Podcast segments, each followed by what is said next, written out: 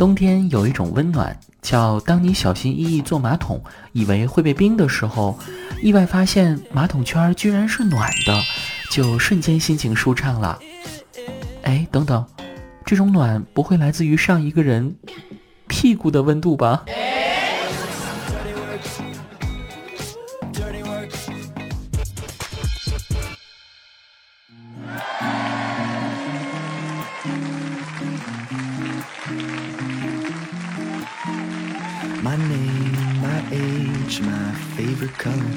嗨，听众朋友们，大家好，欢迎收听喜马拉雅这期《去你的段子》。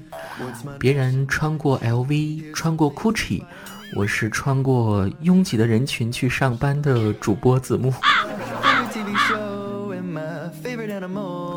每次当穿过拥挤人群的时候，蹭到别人的 LV 和 Gucci，我也就相当于自己穿过了。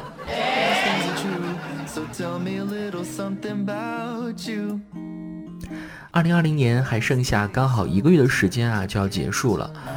嗯，每年的这个时候呢，我都会来问你的年初计划完成了吗？也许大部分朋友的人生常态都是这样的啊，立下的 flag 从来没有完成过，整天为如何维持好人际关系感到困惑，假装释怀，其实在偷偷难过。总是不懂得珍惜对自己好的人，还有就是莫名其妙的情绪低落。心情不好的时候，用怼人发泄排解的方式是最爽的。怎么来教大家几句啊？怼人不带脏字的霸气语录吧。子不教父之过，你骂人我的错。东边不亮西边亮，你爹啥样我啥样。我刚刚给你妈妈打电话，结果你猜怎么着？你妈挂了。您呼叫的用户不存在，请查证后再拨。百度都搜不到你，要用搜狗来搜。你瞧你那五官长的，各长各的，谁都不服谁。当初你打败两亿对手的时候，伤的可不轻啊。上帝是公平的。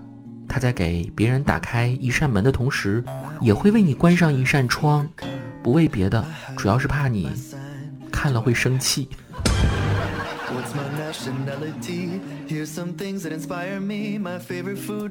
来吧，这是十一月份的最后一期节目哈，梳理一下还有哪些朋友的留言没有读。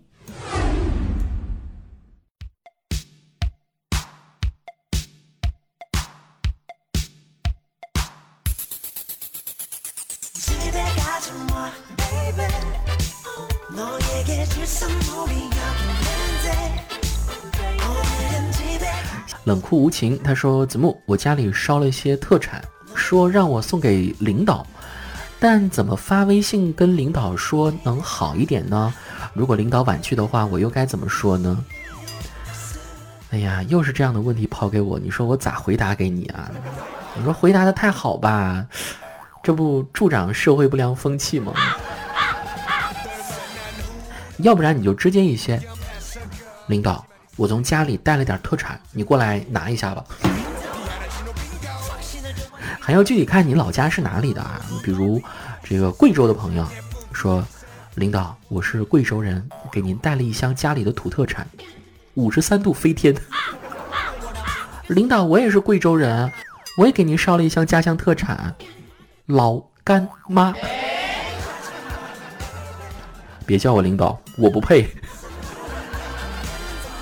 领导，我是西安的，给您刚挖了两个兵马俑出来，你看搁哪儿比较合适啊？哦，小李啊，你这么客气干嘛呀？就放门口吧，一边一个。领导，要不然我给您放卧室里面吧，您睡觉的时候那两个大眼睛就一直在那盯着您，您多有安全感啊！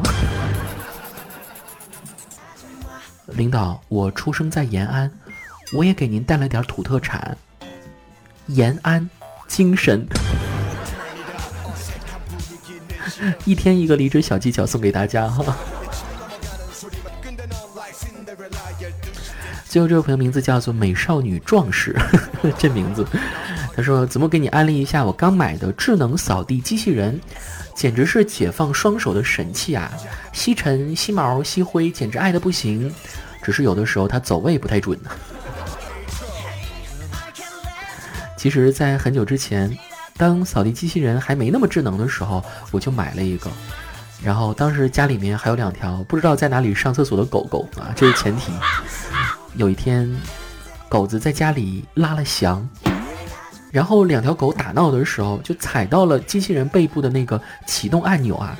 于是呢，接下来机器人就尽职尽责的在家里面走了好几遍，带着翔一起。我到家的时候啊，那场面极为壮观。